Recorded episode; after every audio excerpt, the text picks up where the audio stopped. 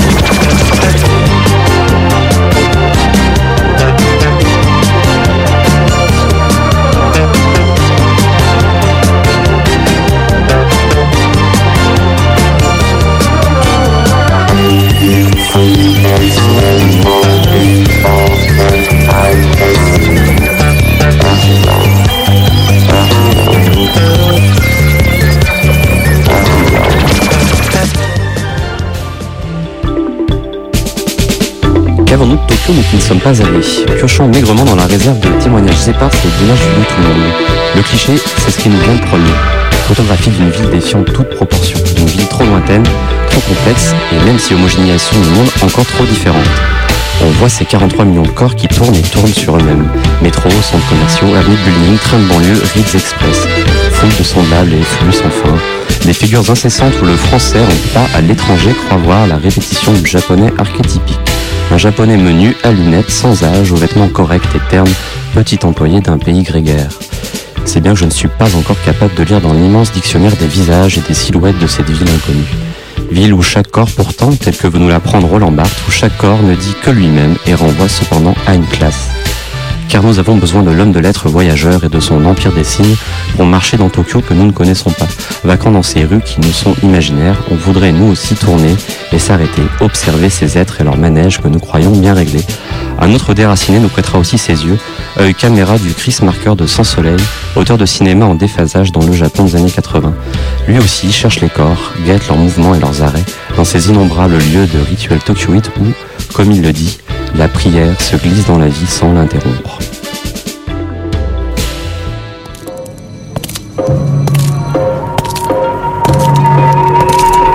Les villes quadrangulaires, réticulaires, Los Angeles par exemple, produisent, dit-on, un malaise profond. Elles blessent en nous un sentiment synesthésique de la ville qu'exige que tout espace urbain est un centre où aller, de revenir, un lieu complet dont rêver et par rapport à quoi se diriger ou se retirer, en un mot s'inventer. Le centre de nos villes occidentales est toujours plein. Lieu marqué, c'est en lui que se rassemblent et se condensent les valeurs de la civilisation. La spiritualité, le pouvoir, l'argent, la marchandise, la parole. Aller dans le centre, c'est rencontrer la vérité sociale. C'est participer à la plénitude superbe de la réalité. La ville dont je parle, Tokyo, présente ce paradoxe précieux. Elle possède bien un centre, mais ce centre est vide. Toute la ville tourne autour d'un lieu à la fois interdit et indifférent, demeure masqué sous la verdure, défendu par des fossés d'eau, habité par un empereur qu'on ne voit jamais, c'est-à-dire, à la lettre, par on ne sait qui. L'une des deux villes les plus puissantes de la modernité est donc construite autour d'un anneau opaque de murailles, d'eau, de toits et d'arbres, dont le centre lui-même n'est plus qu'une idée évaporée, subsistant non pour irradier quelques pouvoirs, mais pour donner à tous les mouvements urbains l'appui de son vide central, obligeant la circulation à un perpétuel dévoiement.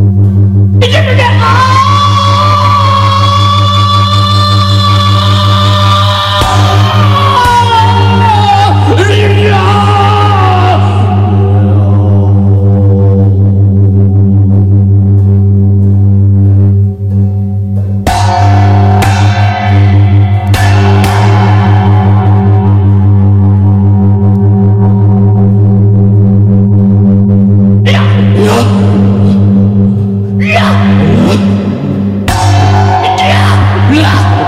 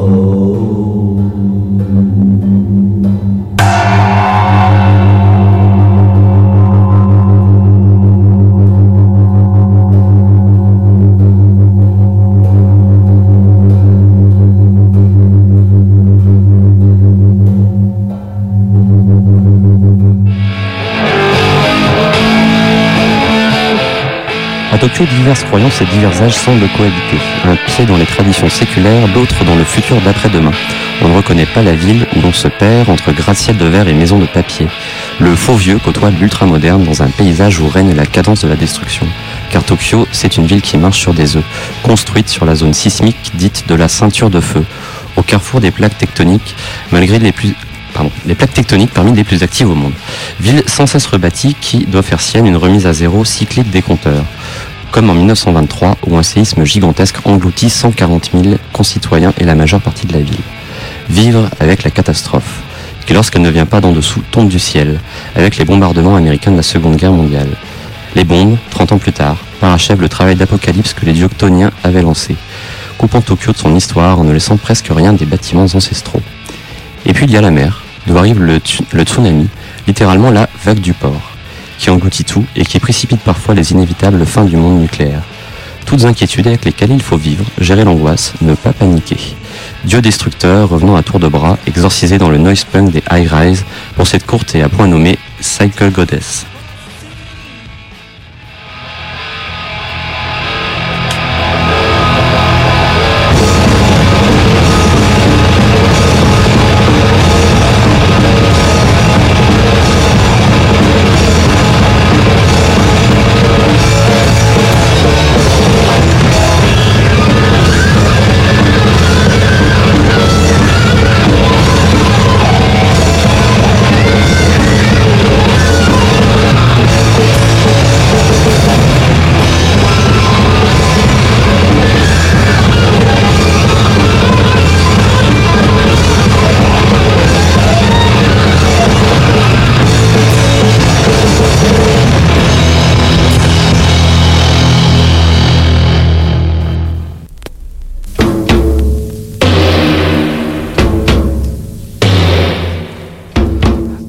Entre les maisons bonsaï poussant sur les micro-terrains et les hôtels capsules s'étendent les sanctuaires et les temples, fractures horizontales au milieu d'une ville d'entassés.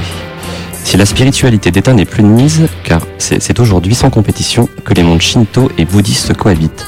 C'est peut-être pour ne pas sombrer sous le poids des cataclysmes, l'occidentalisation en étant sûrement un autre, que les tokyoïtes conservent un tissu d'habitude et de petites cérémonies du quotidien rite de passage où l'on vient souhaiter bonne chance à son chat, implorer pour de bons résultats scolaires ou se laver de ses mensonges au passage de la nouvelle année.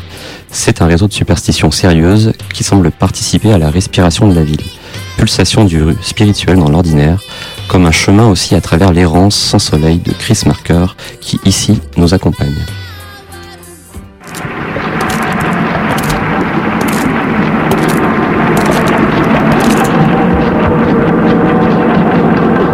Je voudrais savoir vous dire la simplicité, l'absence d'affectation de ce couple qui était venu déposer au cimetière des chats une latte de bois couverte de caractères. Ainsi, leur chat Torah serait protégée. Non, elle n'était pas morte, seulement enfuie. Mais au jour de sa mort, personne ne saurait comment prier pour elle. Comment intercéder pour que la mort l'appelle par son vrai nom. Il fallait donc qu'ils viennent là tous les deux, sous la pluie, accomplir le rite qui allait réparer à l'endroit de la croix le tissu du temps.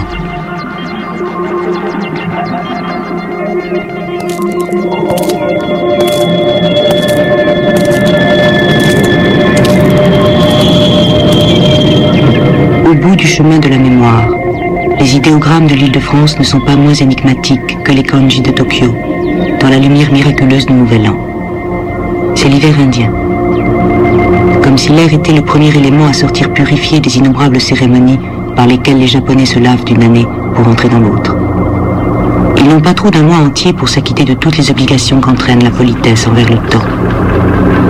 La plus intéressante étant sans conteste l'acquisition au temple de Tenjin de l'oiseau Uzo qui, selon une tradition, mange tous vos mensonges de l'année à venir et, selon une autre, les transforme en vérité.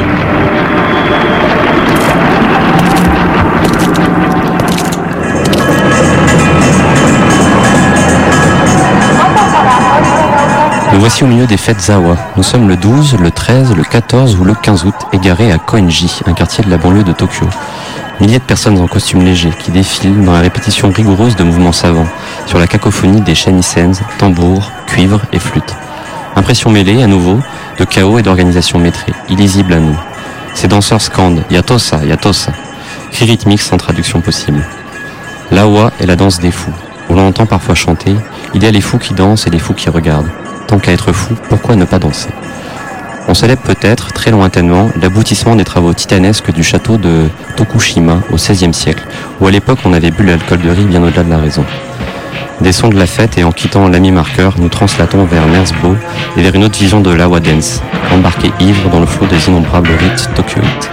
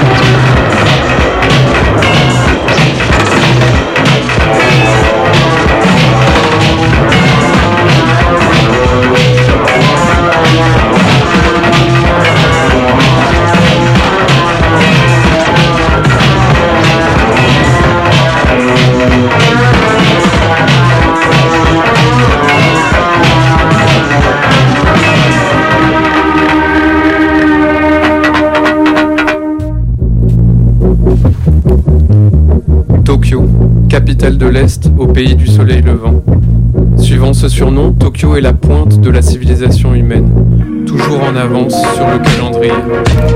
Pour les Occidentaux que nous sommes, la mégalopole se réveille 9 heures avant nous. Il est actuellement 2 heures demain matin, chez les Tokyoïtes en plein sommeil. Salut Tokyo, salut Théo, j'espère que tu fais de beaux rêves. Si Tokyo est dans le futur, cela nous permet d'ouvrir la bourse sur son marché, le Japan Exchange Group. Depuis notre fuseau horaire, proche de Greenwich, c'est entre minuit et 9h du matin que se déroule la session asiatique des transactions financières. Première session avant celle européenne puis celle américaine. Il faut se lever tôt pour miser sur le yen. Là se trouve peut-être notre avenir capitaliste, à l'aurore, lorsque les super ordinateurs du quartier de Kobucho se mettent en marche. Les Tokyoïtes aussi se lèvent tôt. Le travail, c'est la santé bien sûr. Mais on n'a pas trop le choix en été, quand les rayons lumineux apparaissent dès 4h30 du matin, dans la capitale du soleil levant, ne se couchant que vers 19h. Les Japonais appellent leur pays l'origine du soleil. Ils ne sont pas seulement en avance donc, mais aussi à la source du jour. Or, pour eux, le Levant, l'Orient, c'est l'Anatolie. Inversion de point de vue pour passer par le tokyocentrisme. À Tokyo, en effet, l'extrême-orient, c'est la péninsule située à l'extrême occidental de l'Asie, ce qui correspond aujourd'hui à la partie asiatique de la Turquie. Si on n'a pas encore perdu le nord, la relativité culturelle nous fait confondre notre droite et notre gauche. Merde, ça serait donc ça le choc des civilisations? Un problème d'orientation? Plutôt qu'un point de repère, toujours changeant, suivons un mouvement répétitif pour aller dans la bonne direction. Le mouvement du soleil se levant, qui enclenche une nouvelle révolution historique. Ce sera avec les rallies dénudés et leur morceau Aube.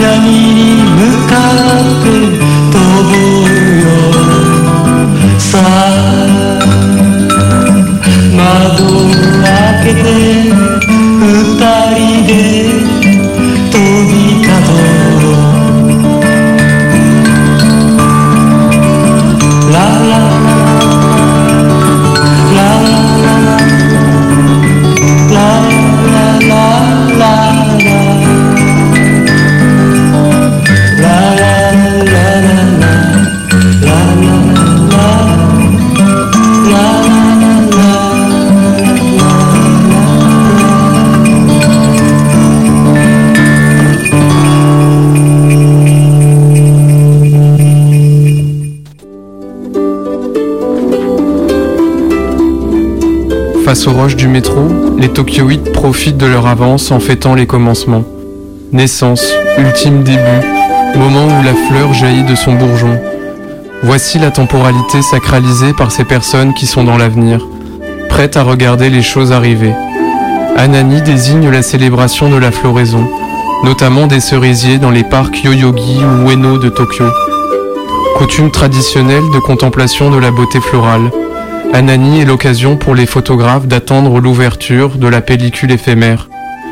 Mais est-ce bien possible de saisir le commencement, de faire la différence entre un avant et un après qui, ne serait pas de même nature? En tout cas, une fois les rideaux ouverts, un verre de saké dans le gosier et le pique-nique est lancé. Souvent, les Tokyoïtes boivent autant de verres qu'il y a de fleurs. La naissance se fête par l'intoxication. Reste que l'éternel début est célébré pour rester jeune, garder la fraîcheur, conserver l'avance sur la vie. Et si les fleurs ne font pas de bruit, écoutons la première goutte de pluie enregistrée par Toru Takemitsu dans Water Music.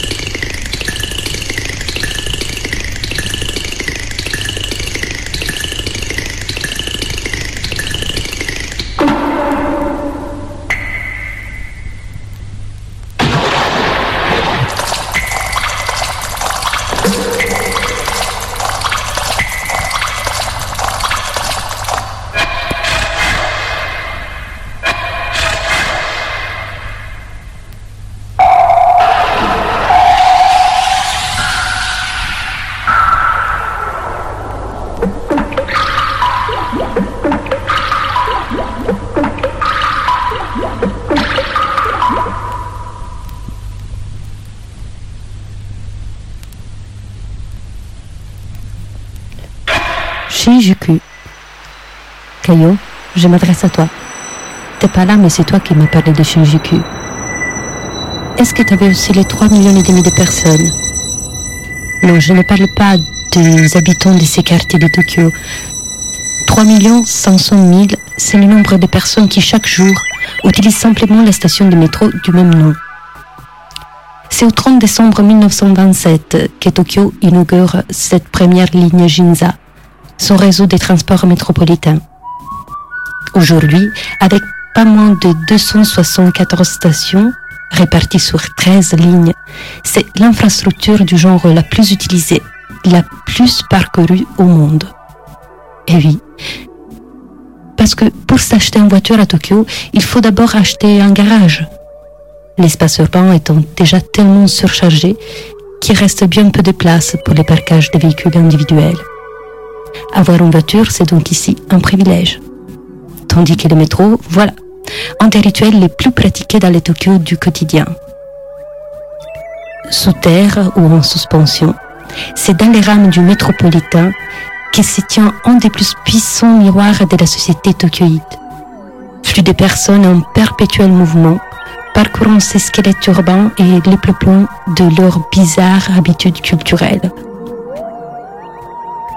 Contrairement à ce que l'on pourrait imaginer d'un espace si constamment parcouru d'êtres humains, les métros de Tokyo surplombent par son effet des non-lieux.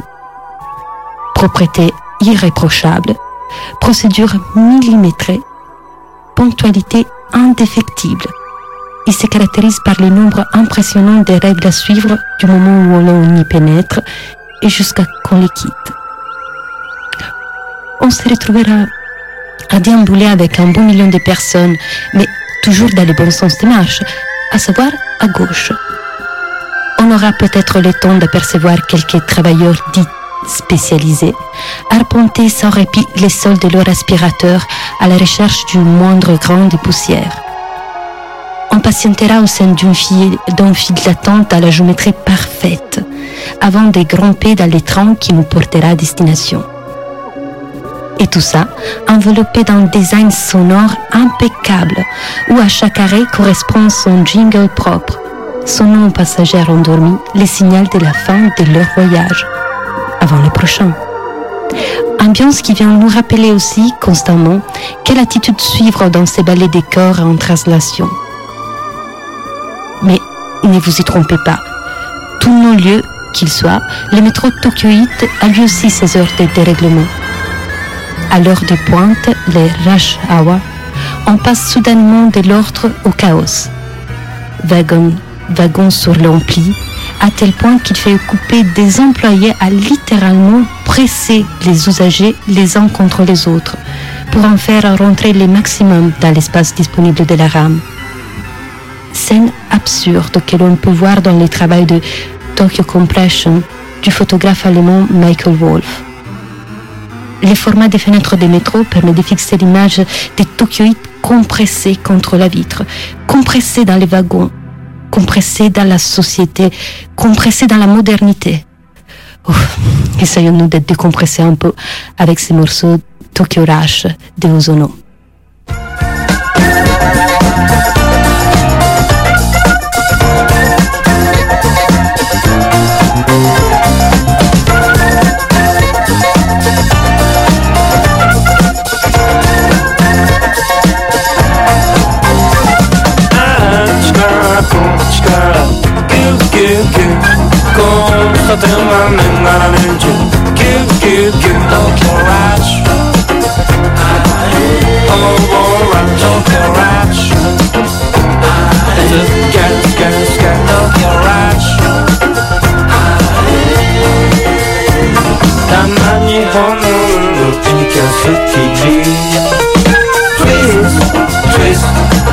그네 그네 하이웨이 투파시 그 Twist Twist 수줍어 나리 Tokyo Rush Overrush Tokyo Rush It's a gas, gas, gas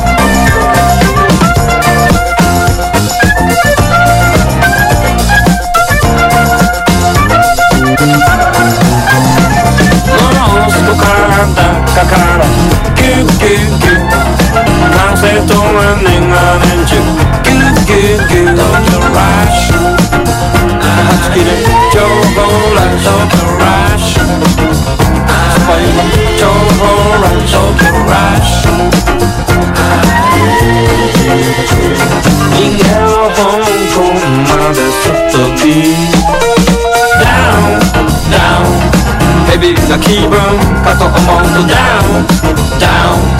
I hold out your key.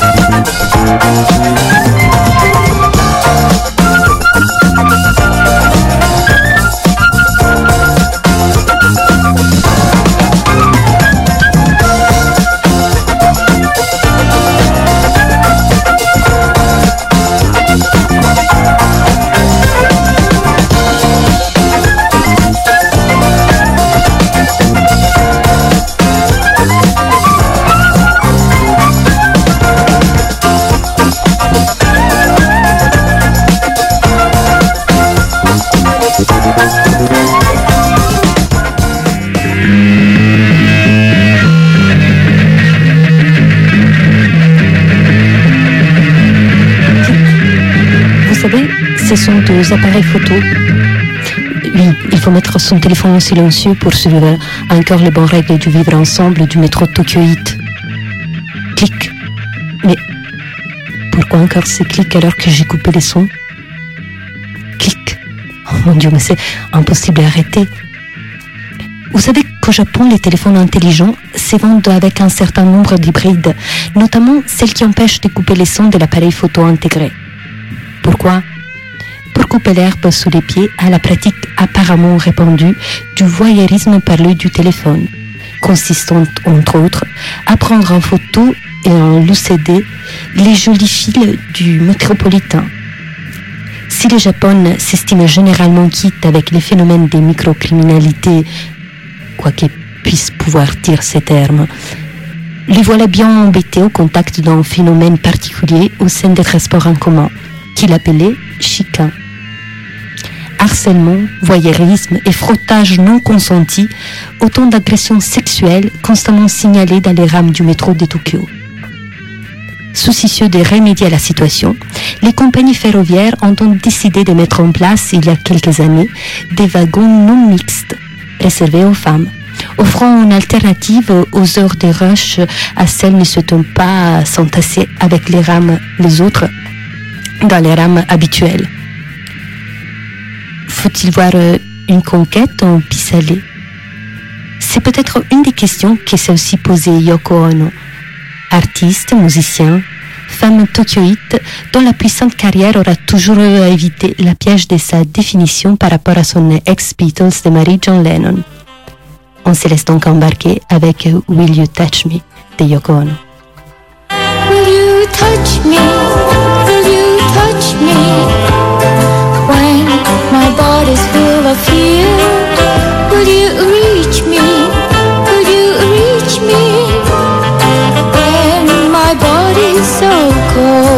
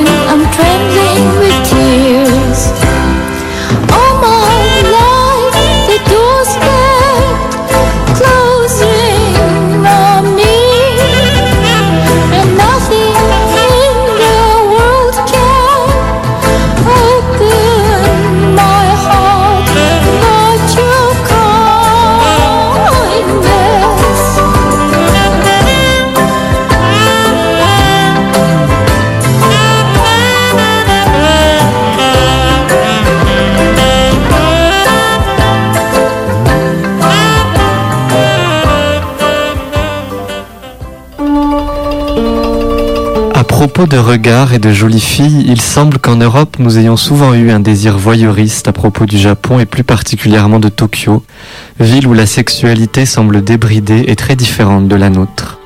Comme toute grande métropole, la sexualité structure l'espace entre quartiers chauds, quartiers gays, espaces de fêtes et de rencontres. À Tokyo, où la morale peut être écrasante, ces lieux périphériques semblent cruciaux pour ses habitants. Et ce, dès la création de la ville, encore sous le nom de Edo. Devenue capitale politique de l'Empire au XVIIe siècle, Edo attira des foules de paysans masculins, de samouraïs, de gouverneurs.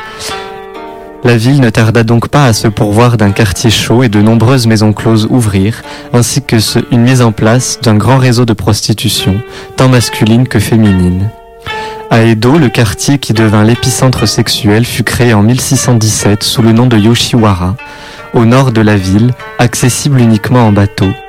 La vie dans le quartier est très contrôlée, encerclée de murailles. Une fois passés les contrôles à l'entrée, Yoshiwara était comme un monde parallèle où les classes sociales ne comptaient plus, seul l'argent pour s'offrir le plus de plaisir importé. Yoshiwara hébergeait quelques 1750 femmes au XVIIe siècle pour atteindre le chiffre de 9000 en 1893. Ce quartier, symbole d'une ville dans laquelle la sexualité fut dès le début une partie importante, plus ou moins souterraine, devint le fantasme de nombreux Européens lors de l'ouverture du pays à l'Occident en 1853, sous la pression de l'expédition de l'Américain Matthew Perry. On peut penser au fameux opéra Madame Butterfly de Puccini en 1904, inspiré des estampes érotiques de Hokusai ou Kitagawa.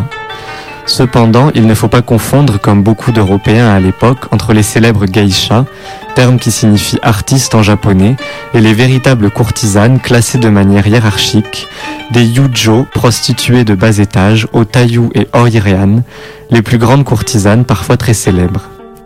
Nous voyons donc que dès sa création, la sexualité et l'éros ont influencé le développement urbain et la structuration de l'espace. La prostitution n'est plus légale au Japon depuis 1958, mais la sexualité structure toujours, bien que différemment, la ville. Plongeons un peu plus dans l'ambiance de Tokyo de l'avant-guerre avec le morceau de Sato Chiyoko Tokyo March de 1928, première chanteuse pop du Japon ayant vendu des milliers de disques. Dans ce morceau, elle narre la vie moderne avec amertume et moquerie.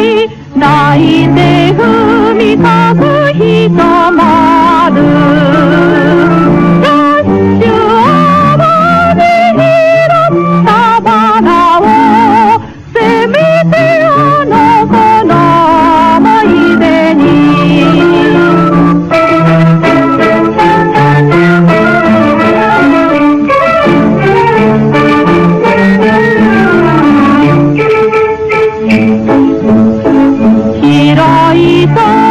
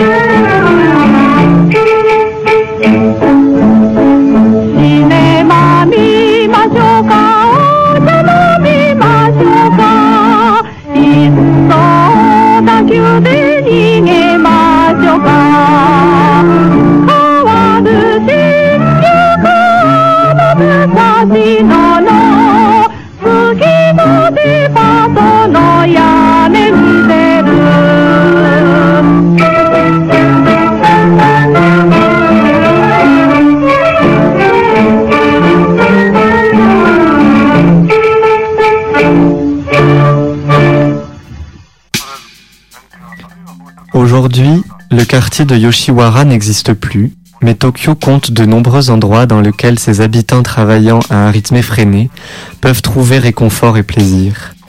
Pour cela, direction Shinjuku, quartier où il ne fait jamais nuit, toujours en activité à la lumière des néons électriques.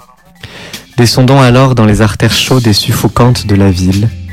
Tout le monde y trouve son compte, notamment au Kabukicho, actuel quartier chaud de la ville regroupant de nombreux love hotels. Les appartements étant trop petits, les gens prennent alors souvent des chambres pour y faire l'amour. Des soplandes, maisons de massage et plus si affinité, et autres cinémas érotiques et sex shops. Si la morale restreint à une certaine pudeur, dans ces recoins de la ville, la population peut chercher à s'évader d'une réalité pesante, tant dans un imaginaire pornographique que dans les bras de leur amour ou de leur rencontre nocturne. Bien que le Japon ne soit par- particulièrement ouvert sur l'homosexualité, la communauté LGBT n'est plus relayée à une vie souterraine et cachée comme l'a décrit Mishima dans son roman Les Amours interdites en 1953. Toujours à Shinjuku se trouve le quartier Nikome, comptant plus de 300 bars gays dont seulement 10 pour les lesbiennes. Petit bar où ne peuvent rentrer qu'une dizaine de personnes à l'instar des logements de la ville, mais facilitant dans ce cas les rencontres et les contacts. Pour retrouver en musique cette effervescence érotique, nous écouterons le titre phare du film Le Lézard Noir de Fukusaku en 1968, chanté par Akihiro Miwa, danseur transformiste de cabaret et amant de Mishima, qui joue dans le film le rôle d'une voleuse de bijoux, maîtresse d'un gang de yakuza évoluant dans un milieu vénéneux et érotique. Ensuite, nous pouvons écouter une reprise de Je t'aime moi non plus par l'actrice porno Mawa Maiwa pardon, Hiromi en 1975, retitré Jardin d'amour. Le titre figure sur une compile long play intitulée Berceuse érotique, sur laquelle ne figurent que des morceaux chantés par des actrices porno de l'époque. Alors fermez les yeux et laissez-vous emporter par les rêveries voluptueuses d'une Tokyo séductrice, capturant ses habitants dans un instant de jouissance, loin des soucis quotidiens.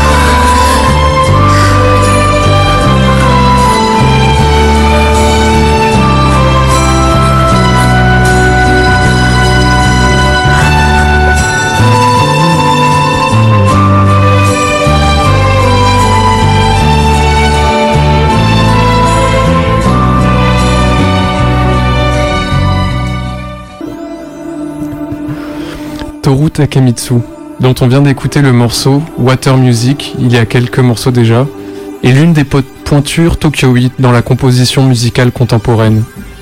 Originaire de Tokyo et travaillant dès les années 60 à l'université d'art de Tokyo, il fait écho aux travaux de John Cage qui sévit en même temps à New York, à l'autre bout du monde. Pour nous occidentaux, Tokyo n'est pas seulement en avance chronologiquement, mais c'est l'avant-garde dans l'histoire de la civilisation humaine. On pourrait croire qu'ils sont conservateurs, voire en retard, notamment parce que la seule musique qui est officiellement légitime là-bas, c'est la musique dite classique, c'est-à-dire la musique occidentale. La preuve avec les milliers de concerts de classiques qui sont produits à Tokyo et la formation généralisée d'interprètes, dès le plus jeune âge, comme nulle part ailleurs. Mais c'est oublier le mélange des traditions que l'avant-garde tokyoïte opère, mélangeant chants et instruments de la culture nippone avec des écritures occidentales et les nouvelles technologies numériques ou analogiques. On va écouter Tosho Ishiyanagi avec Music for Living Space en 1969. Belle expérimentation.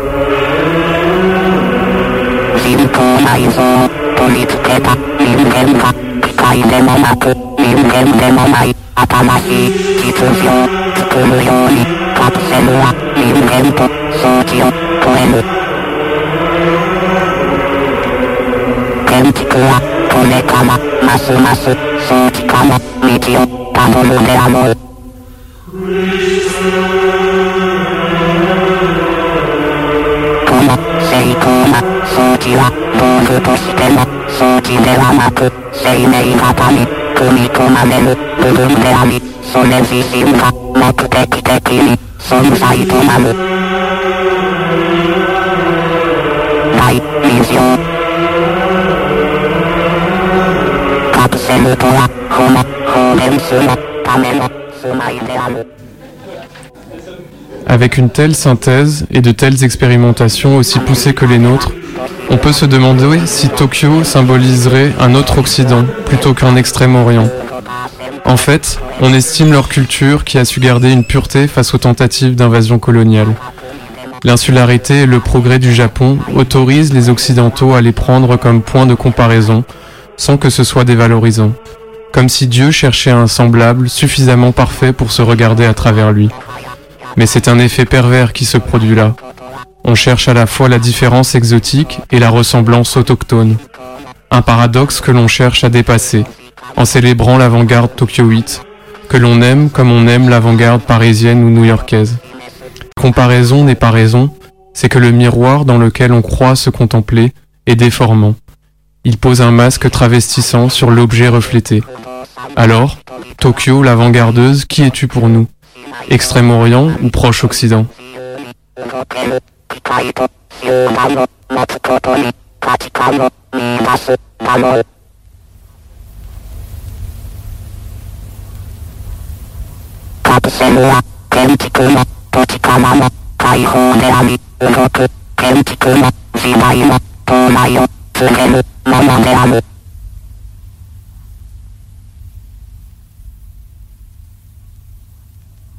第3章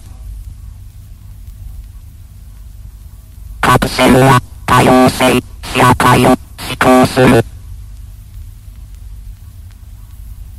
我々は個人の自由が最大限に認められる社会選択の可能性の大きい社会を目指す。組織が社会や都市の空間を決定していたシステムとしてのインフラストラクチャーが都市の物理的な環境を形成した。